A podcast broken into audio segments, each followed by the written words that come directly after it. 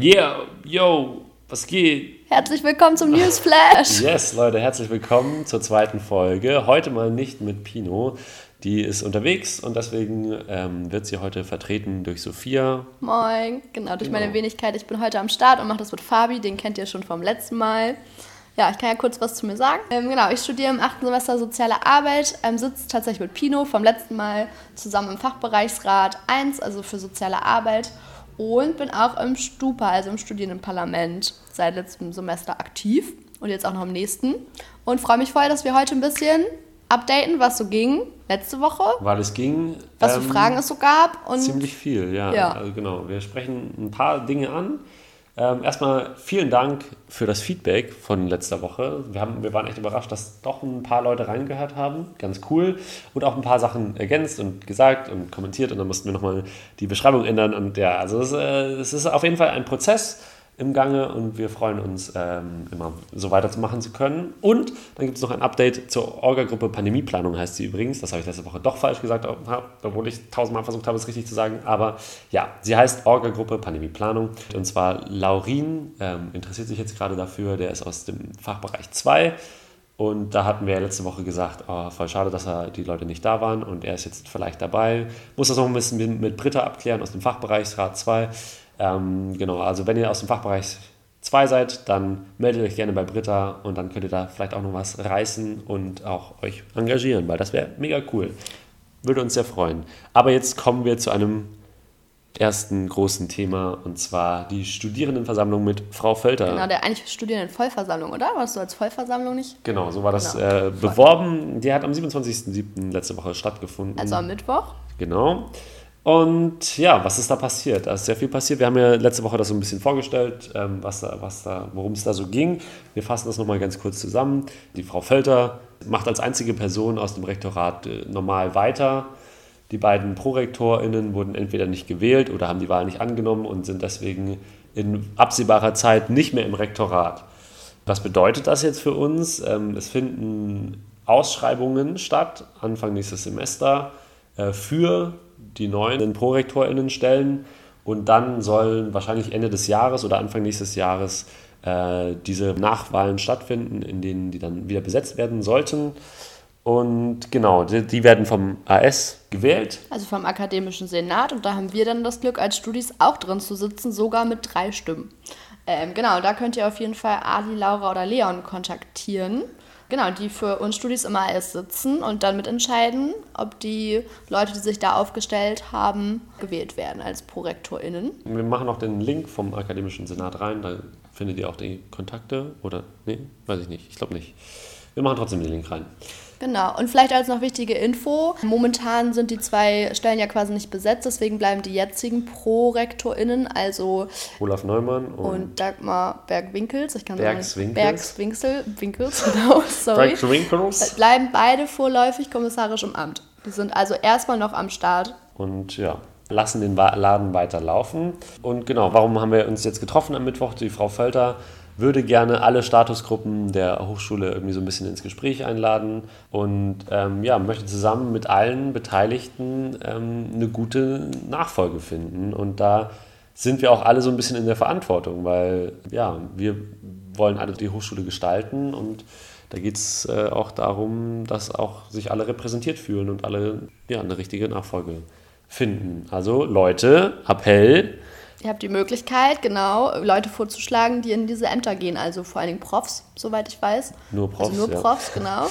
Genau, und geht auch mal in Austausch mit euren Kommilitoninnen, wen ihr für so, solche Ämter geeignet haltet. Und am besten sprecht ihr die dann auch mal an. Also, wenn ihr sagt, oh, die Frau Z, die ist doch mega toll, dann schreibt sie an und sagt, na, wie sieht's aus? Genau, ich glaube, es hilft sehr oft, wenn man ProfessorInnen auch mal anstupst und fragt. Dann machen, genau. überlegen sie sich vielleicht auch noch mal ein zweites Mal. Ich glaube, wir kommen auch noch darauf zu sprechen, dass das Amt der, der ProrektorInnen und auch des gesamten Rektorates teilweise nicht die beliebtesten Jobs sind. Ja, das kommt, das kommt später noch, aber die ProfessorInnen ja. beißen nicht, auf jeden genau. Fall. Genau, fangen wir an mit der Veranstaltung. Und zwar hat Frau Völter am Anfang so ein bisschen erklärt, wie es so läuft. Das haben wir jetzt äh, sehr grob zusammengefasst weil es wird noch eine extra Folge dazu geben, wie das alles funktioniert. Ähm, wichtig ist, die Hochschulleitung setzt sich aus äh, vier Personen zusammen. An dieser Stelle noch ein kleiner Nachtrag. Die Hochschulleitung setzt sich zurzeit tatsächlich aus acht Menschen zusammen, da neben der Kanzlerin und dem Rektorat auch noch Referentinnen am Start sind und es ein Sekretariat gibt. Und die genaue Arbeitsverteilung und was die alles so machen, das findet ihr auf der Internetseite. Den Link haben wir euch auch in die Beschreibung gepackt. Genau. Und das ganz grob dazu. Und dann hat sie noch äh, erklärt, warum es jetzt Fachbereiche gibt. Das ist nämlich neu. Seit dem 1.4. gibt es an unserer Hochschule Fachbereiche. Warum? Ja, gute Frage. Die Fachbereiche dienen vor allen Dingen einer Art Dezentralisierung unserer Organisation. Das bedeutet eigentlich, dass äh, Aufgaben und Zuständigkeiten quasi auf mehr Leute verteilt werden. Das liegt auf jeden Fall auch daran, dass wir als Hochschule ja massiv wachsen und einfach mehrere Menschen betreuen müssen. Genau, falls ihr das nicht mitbekommen habt, ja. die Hochschule hat einen Vertrag unterschrieben, dass sie jedes Jahr mehr Studierende aufnehmen muss, kriegt dafür natürlich auch mehr Kohle, kriegt diesen Anbau und alles Mögliche, aber mehr Studierende Bedeutet, wir brauchen irgendwie mehr VertreterInnen. Genau, mehr Leute, die Verantwortung und Zuständigkeiten übernehmen. Und ähm, genau, es ist tatsächlich auch so, dass für uns Studierende da zum Beispiel auch rausspringt, dass wir dann eben auch in beiden Fachbereichen vertreten sind und nicht nur im AS, wie das vorher war, und wir tatsächlich auch mehr Mitwirkungs- und Mitbestimmungsmöglichkeiten haben. Und äh, wir haben tatsächlich langfristig auch dann die Möglichkeit, Fachschaften zu gründen. Darüber sprechen wir aber wahrscheinlich nochmal in einer anderen Folge, genau. wie das geht, wie das aussieht und was das genau ist. Genau, auf jeden Fall ähm, gibt es diese zwei Fachbereiche, Fachbereiche 1 und 2, die wurden eingeführt. Also einmal soziale Arbeit und ich sage mal vorsichtig der Rest.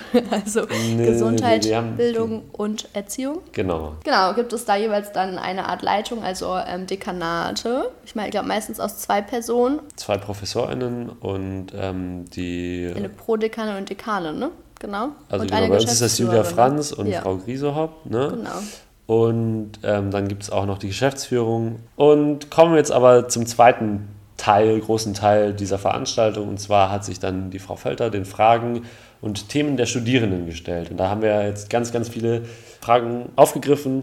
Und da haben wir jetzt ganz, ganz viele Fragen und Themen aufgegriffen und die werden wir euch jetzt äh, nacheinander vortragen. Ihr könnt dann wieder in der Kapitelfunktion so ein bisschen durchschauen, welche euch interessieren und welche nicht. Das erste Thema ist die Frage, warum gab es denn überhaupt keine Gegenkandidaten und warum ist jetzt auch nicht, oh, voll geil, äh, die Stellen sind frei, ich werde mich mal bewerben, sondern was ist da los? Und bei der Rektoratswahl, ne? Genau, genau, bei der Rektoratswahl. Warum ist das so? Ja, das ist eine gute Frage. Ich habe ja eben gerade schon ein bisschen angeteasert, dass das wohl nicht der beliebteste Job unter den ProfessorInnen ist, weil der wahrscheinlich einfach mit viel Verantwortung und einem großen Arbeitsaufwand einhergeht und man natürlich in einer Position ist, wo man natürlich auch viel Kritik und Druck von außen und unterschiedlichen, ähm, ja, ich sag mal, Mechanismen auch ausgesetzt ist. Und genau, es ist einfach, glaube ich, ein sehr herausfordernder Job und für eine Professorin auch. Nicht gerade das attraktivste. Also, ja. genau, das müssen wir noch dazu sagen: ProfessorInnen, ja. nur ProfessorInnen ProfessorInnen können diese Stellen genau. übernehmen an und der ASH. Die machen ja eigentlich was anderes und der Job von einer Prorektorin ist halt weniger, ich glaube, die können kaum noch Lehre machen, soweit ich weiß. Also du gibst dann halt richtig das, was du bis jetzt gemacht hast, Schon, auch zu einem Teil, glaube ich, ja, auf. genau, das ist halt du machst sehr Ding. viel, glaube ich, Administratives und Organisatorisches und halt thematisch schon echt was anderes. Schaffst halt einfach nicht mehr so viel. Also die, ja. als Professorin kannst du ja Forschung machen in die Lehre und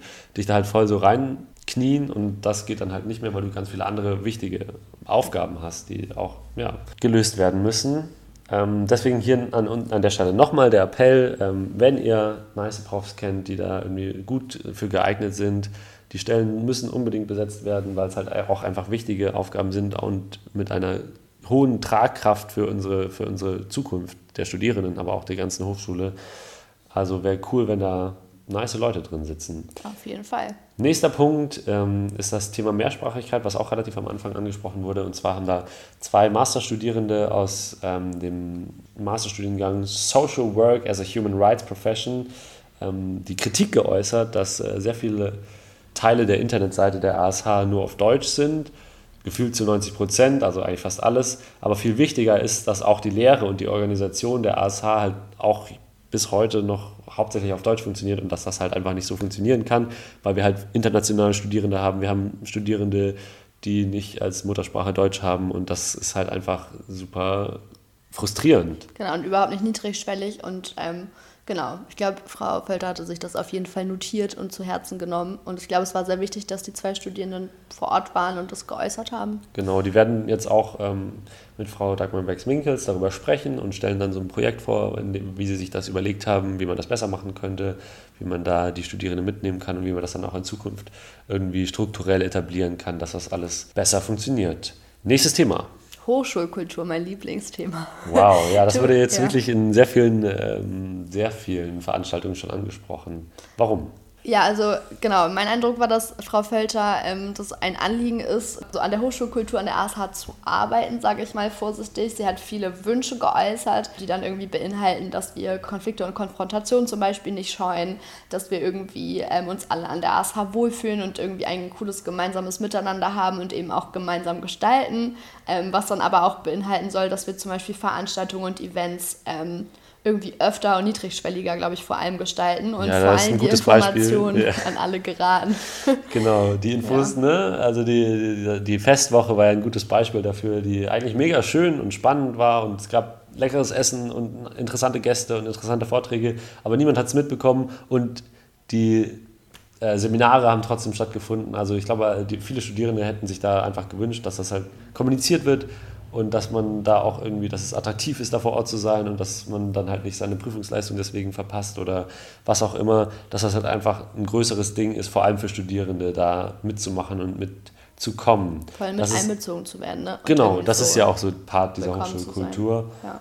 Also und, ich würde ja. dazu ganz gerne nochmal sagen, ich finde halt äh, diese, diese Diskussion über, was ist eine Hochschulkultur und wie wird die bald mal aussehen, irgendwie sehr, sehr abstrakt. Und ähm, genau, es eckt bei mir mal so ein bisschen an, aber ich glaube, was halt schon nachvollziehbar ist, dass ähm, gerade Frau Völter auch gesagt, dass sie eben meint, dass wir alle zusammen die Hochschulkultur eben bilden oder gestalten und das halt ein gemeinsamer Prozess ist. Und ich glaube, ihr das eben sehr wichtig ist, dass wir uns dann zum Beispiel auch statusgruppenübergreifend, also unabhängig, ob wir jetzt irgendwie Studis sind oder Lehrende oder irgendwie Lehrbeauftragte oder Verwaltungstechnik-MitarbeiterInnen, dass wir uns halt vernetzen und in Austausch gehen, weil das, glaube ich, viele Sachen einfacher macht und das Miteinander vor Ort halt cooler gestaltet. Und da geht es, glaube ich, ganz zentral um Kommunikation. Und ja, um aber das ist auch so ein riesiges Thema. Ja, sehr ja, diese, komplex. Also diese Kommunikation genau. und ich, ich merke das halt auch immer wieder so, auch so diese, diese ganzen Treffen, die stattfinden und dann kriegen es trotzdem die einzelnen Personen nicht mit. Also da müssen wir echt noch ganz viel machen. Also sowohl wir Studierenden, also wir versuchen ja auch mit diesem Podcast die anderen Studierenden zu erreichen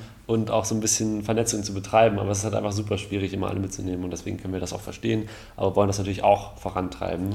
Und ja, ein großer Wunsch der Hochschule war dann eben zu Treffen der Studierenden, wie zum Beispiel äh, Stupa Jurfix oder äh, Asta Sitzungen da gerne eingeladen und dann kann man irgendwie besser ins Gespräch kommen, sich gegenseitig austauschen, wie, wie kann es in Zukunft weitergehen.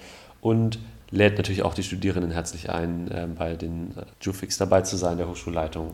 Also ich glaube, das Thema generell könnte auch ein Aufhänger sein, dass wir als Studis uns mal fragen, wie wir unsere Studi-Hochschulkultur empfinden oder begreifen. Also dazu könnte man rein hypothetisch tatsächlich thematisch mal arbeiten oder sich was überlegen und auch stark machen für eine bestimmte Hochschulkultur, die wir vielleicht vertreten. Aber ich glaube, es ist halt irgendwie ein sehr großes Thema, was sehr viele Aspekte beinhaltet. Es ging quasi darum so ein bisschen, wie erreichen wir Studierende. Und das hat halt früher so funktioniert, dass sie ganz viele Mails geschrieben haben und dann hingen irgendwelche Plakate an der ASH aus. Und das ist halt jetzt alles so irgendwie untergegangen und die Frage ist halt, wie erreichen wir Studierende?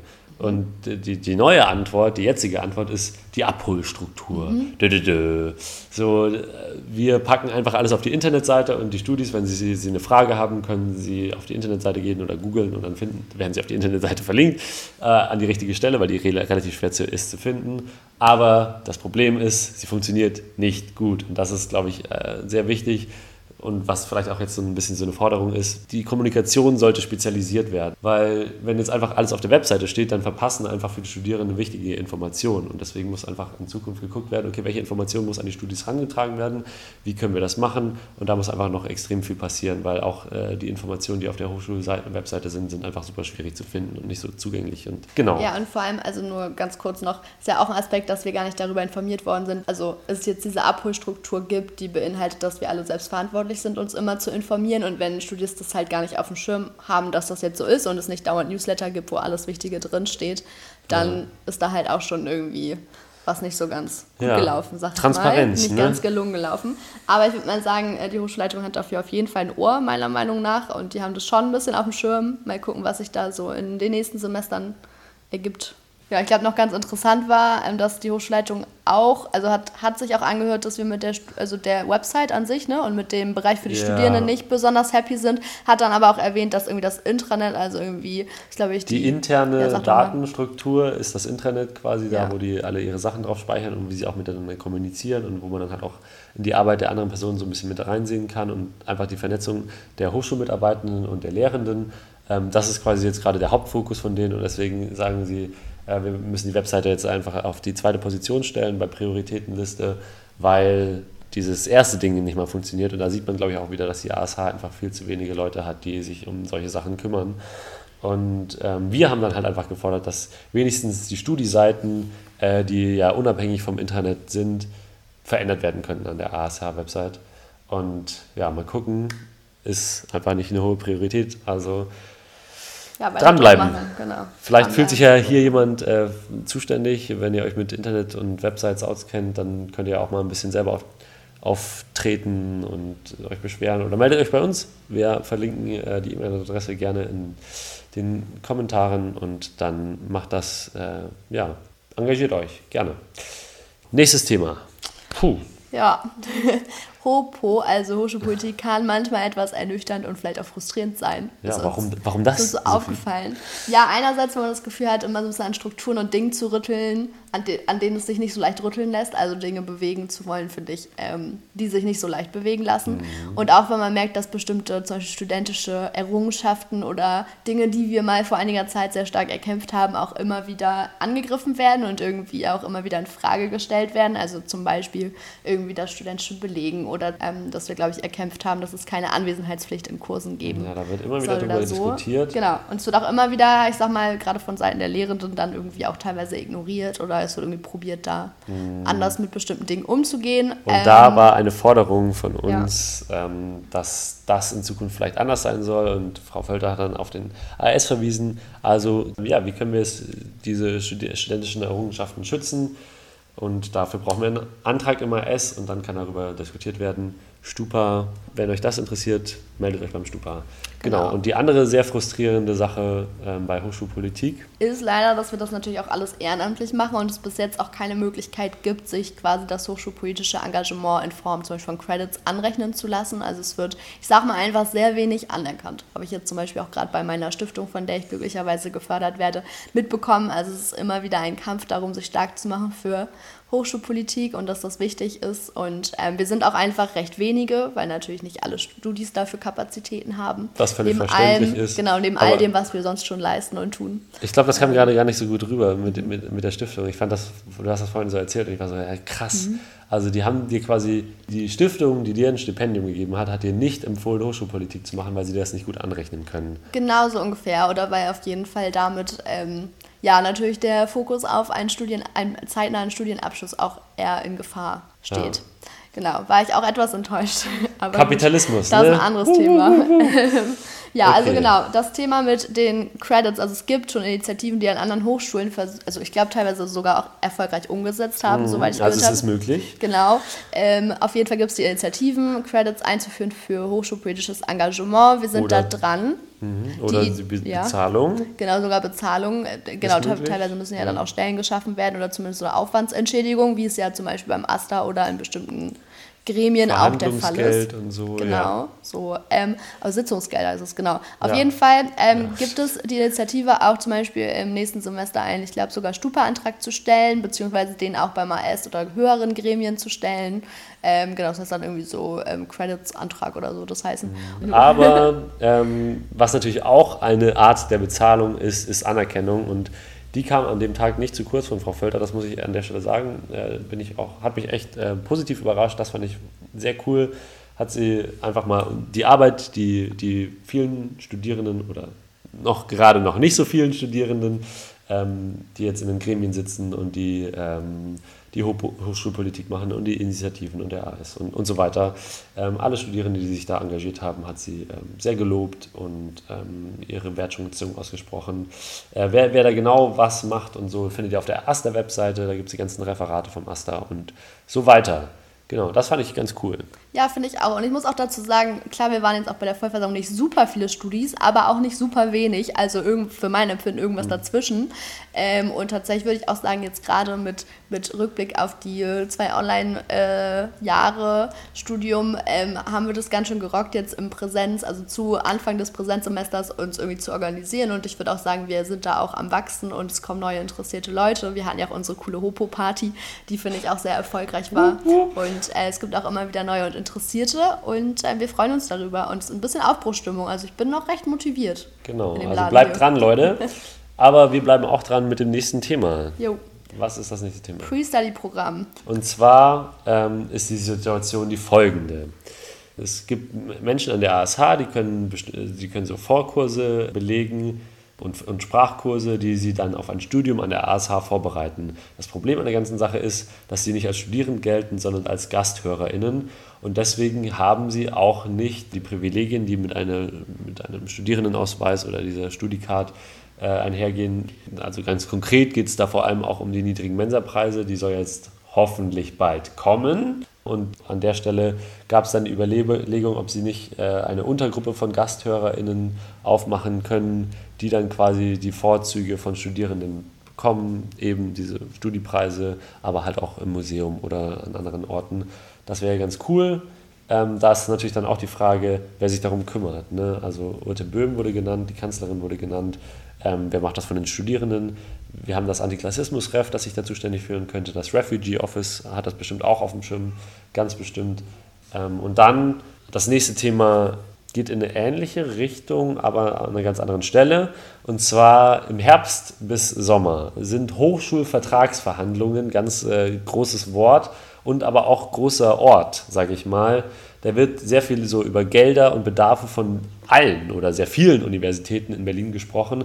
Und da können diese Universitäten auch ganz klar ihre Bedürfnisse klar machen. Und wir an der ASH haben ja Bedürfnisse. Viele Bedürfnisse. Ne? Ja, vor also. allen Dingen haben wir, glaube ich, auch immer ein Finanzproblem, also einfach mhm. Geldprobleme. Und genau, und ich glaube, das ist tatsächlich dann eine Möglichkeit, auch nochmal zu überlegen, ob wir von Seiten der Studierenden quasi diese, dieses Treffen zum Anlass nehmen, um nochmal zu äußern, was wir auch als Studierende brauchen. Und genau. dass wir zum Beispiel jetzt auch gerade im Rahmen von äh, Corona eine andere technische Ausstattung an der Uni fordern oder benötigen oder genau, was andere Formen halt von Unterstützung. Also ich bin einfach Geld ist nie schlecht. Ne? Und genau, wir brauchen es gibt Leute so ein paar Projekte, die auch an den Start gehen werden und die dann über den Berliner Senat zum Beispiel gefördert werden, aber die vielleicht nur eine kurze Laufstrecke, also Lau äh, Dauer haben. Und das halt cool ist, wenn man die langfristig etablieren kann, um Studis irgendwie zu entlasten. Und genau, und ich glaube, Frau Felter unterstützt uns da total, wenn wir auch von Seiten der Studis da irgendwie Themen einbringen Ja, wenn wir wollen. sagen, ey, finde ich gute Sache, ich habe Bock da irgendwie mitzumachen, könnt ihr auch euch an Frau Felter wenden oder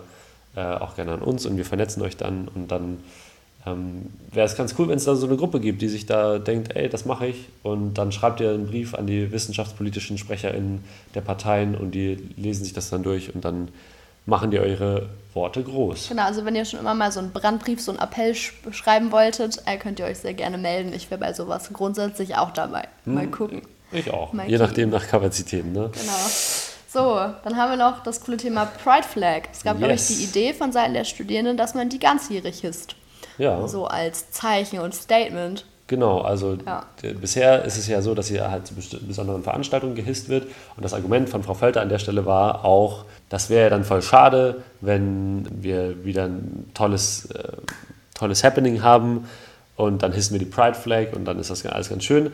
Und wenn sie jetzt das ganze Jahr hängt, haben wir dieses Happening nicht mehr. Aber das fanden wir jetzt kein besonders gutes Argument, weil wir denken, ja, wir können sie auch einfach das ganze Jahr hissen. Und dann an einem besonderen Event können wir dann einfach noch mehr Flaggen hissen. Zum Beispiel gab es den Vorschlag, äh, alle Sex-Flags zu hissen, also trans, inter, äh, asexual, non-binary, homo und so weiter. Äh, diese ganzen Flaggen dann zusätzlich zu hissen, da einfach noch ein viel größeres Event draus zu machen. Oder zum Beispiel die aktuellste Flagge ist ja jetzt die Pro Progress? Progressive Flag, glaube ich. Genau. Progress Flag. Also die auf jeden Fall auch nochmal mit ins Gespräch zu bringen. Genau. Dann, und genau. Also da könnte sich ja auch das Queer-Ref, ihr seid gemeint, falls ihr äh, zuhört, wäre cool. Genau, an der Stelle ja. angesprochen fühlen. Sie, Frau Völter, gibt das allerdings an die Frauenbeauftragte weiter, also vielleicht könnt ihr auch an die wenden und dann arbeitet ihr an der Stelle zusammen. Ja, das wäre doch ganz cool. Ja. Und dann haben wir noch ganz kurz darüber gesprochen, wie es weitergehen soll, ob solche Treffen nochmal stattfinden sollen. Und eigentlich grundsätzlich ist sie am Austausch mit Studierenden interessiert. Natürlich wäre es cool, wenn dann immer noch, noch mehr Studierende dabei sind und noch mehr Themen einbringen. Äh, würden wir uns auch freuen. Und dann gibt es das einfach bald mal wieder, dieses Treffen. Stabil. Und jetzt wir, haben wir das Thema, glaube ich, abgeschlossen mit der ja, das war, das war die Vollversammlung. ja, und jetzt hatten wir noch eine Frage von einer Studierenden, ich glaube, nach der ersten Newsflash-Folge. Genau. Ähm, und zwar gab es da die Frage, ob es nicht möglich wäre, ähm, die Kursplätze eines Seminares direkt auf 40 zu erhöhen. Ne? Waren ja letztes Semester so auf 30, 35 und dann gab es das Problem, dass manche Kurse zu klein waren oder dass halt viele Leute wechseln wollen wegen diesem ganzen Online hin und her. Genau, und dann irgendwie auch so im Nachgang irgendwie nochmal Plätze hinzugefügt worden sind und es, glaube ich, bei dem ganzen System des Belegens etwas belastend für viele Studis war. Genau. Ich beziehe die Anfrage jetzt tatsächlich nur auf den Studiengang Soziale Arbeit und kann auch eher aus dem Fachbereich 1 sprechen. Genau, vom Fachbereich genau. 2 haben wir keine Informationen, das müsst ihr dann aus dem Fachbereich 2 selber klären. Genau, es ist auf jeden Fall so, dass ich da mal bei Julia Franz angefragt hatte. Das ist ja die Dekanin, glaube ich, vom, Fach vom Fachbereich. Ja. Fachbereich 1, genau, die da so ein bisschen mehr Ahnung hat. Und genau, die hat mir das folgendermaßen beantwortet. Man kann die Kursplätze jetzt leider nicht einfach schon präventiv auf 40 erhöhen. Das hat so ein bisschen organisatorisch, organisatorische Gründe, weil quasi die Kursplätze schon im Vorhinein zu Semesterstart berechnet werden, und zwar vom Lehrbetriebsamt. Kenne ich gar nicht. Ich weiß nicht genau, wer im Lehrbetriebsamt Betriebsamt sitzt, aber ich es wird auch wieder gedroppt. Könnte man mal, bringen wir mal in Erfahrung. Auf jeden Fall, genau, berechnet das Lehrbetriebsamt ähm, anhand von der Anzahl der Studierenden, die in einem Studienjahrgang sind. Also zum Beispiel ich jetzt bin Jahrgang 2018, da haben vielleicht 150 Studis angefangen und dann wird mit dieser Zahl unter anderem und vielleicht noch mit ein paar anderen Faktoren auch geschaut und Was auch berechnet. Was nicht so ganz nice ist, dass sie das so rechnen. Aber auf jeden Fall wird anhand dieser Zahl und auch der Ausgang, dass alle Studis in Regelstudienzeit studieren und dem Musterstudienplan folgen, ne? ähm, unter diesen Aspekten wird auf jeden Fall äh, werden die Kursplätze berechnet und genau, das ist eine relativ genaue Sache, die dann rauskommt und es kommt wohl relativ selten vor, dass nachgesteuert werden muss, also dass irgendwie die Kursplätze doch noch im Nachgang ähm, zu Semesterbeginn erhöht werden müssen oder sogar eine ganze neue Gruppe ähm, hinzugefügt werden muss. Genau, es kann also nur im Nachgang irgendwie nachgesteuert werden, das ist so ein bisschen die Antwort dazu. Aber deswegen ist es ja besonders wichtig, dass wenn uns das wieder auffällt im nächsten Semester, also wir werden da vielleicht auch nochmal eine Erinnerung raushauen, wenn uns auffällt, ey, irgendwelche manche Kurse sind da irgendwie zu, zu voll oder ich komme da nicht rein oder ich will da jetzt noch meinen Kurs belegen, dann meldet euch bei uns oder am besten gleich an die Dekanate wenden. Ich denke, der Fachbereich 2 wird das ähnlich handhaben. Also wenn ihr da auch Probleme habt, dann geht da auf eure AnsprechpartnerInnen zu. Und genau, wir sind aber natürlich auch offen dafür und dann können wir das zusammen klären. Und jetzt ganz zum Schluss, ähm, wir hatten ja letztes Mal auch schon über die Kinderbetreuung ge gesprochen. Jetzt ist es endlich soweit, Leute. Ja. Sie soll kommen. Ähm, dafür brauchen wir aber allerdings auch noch motivierte, engagierte Studierende, die das auch machen wollen. Also die Betreuerin sind. Und wenn euch das interessiert, dann könnt ihr euch bei Cindy Lautenbach melden im Familienbüro. Wir haben jetzt die neue übergreifende E-Mail-Adresse vom Familienbüro in die Kommentare gepackt. Und auf der Pinnwand äh, gibt es nochmal die genaue Stellenausschreibung. Die kann ich euch übrigens nur ans Herz legen, die Pinnwand. Da gibt es WGs und Jobs und vieles weiteres. Ich wäre dafür, dass sie noch ein bisschen organisierter ist und noch ein bisschen besser benutzt wird. Aber äh, schaut da auf jeden Fall mal rein. Ich verlinke das auch nochmal. Dann könnt ihr euch das Stellengesuch, das Stellengesuch angucken. Ja, guckt euch das mal an, genau, falls jo. ihr Bock habt auf eine coole Stelle. Ja, ansonsten. Das war's schon. Crazy. Wow. Ja, Wir sind falls richtig ihr, durchgerusht. Ja, durchgerusht. Waren auch viele Themen. Ich hoffe, ihr hattet dafür irgendwie ein Ohr, wenn es Nachfragen gibt oder irgendwie, irgendwie Themen, die euch interessieren würden für eine nächste Folge, könnt ihr euch auf jeden Fall melden. Und Feedback, wie immer. Wir sind natürlich ambitioniert, die einzubauen. Und ansonsten hören wir uns beim nächsten Mal. Oh yeah. Tada. Lalalala. Tschö.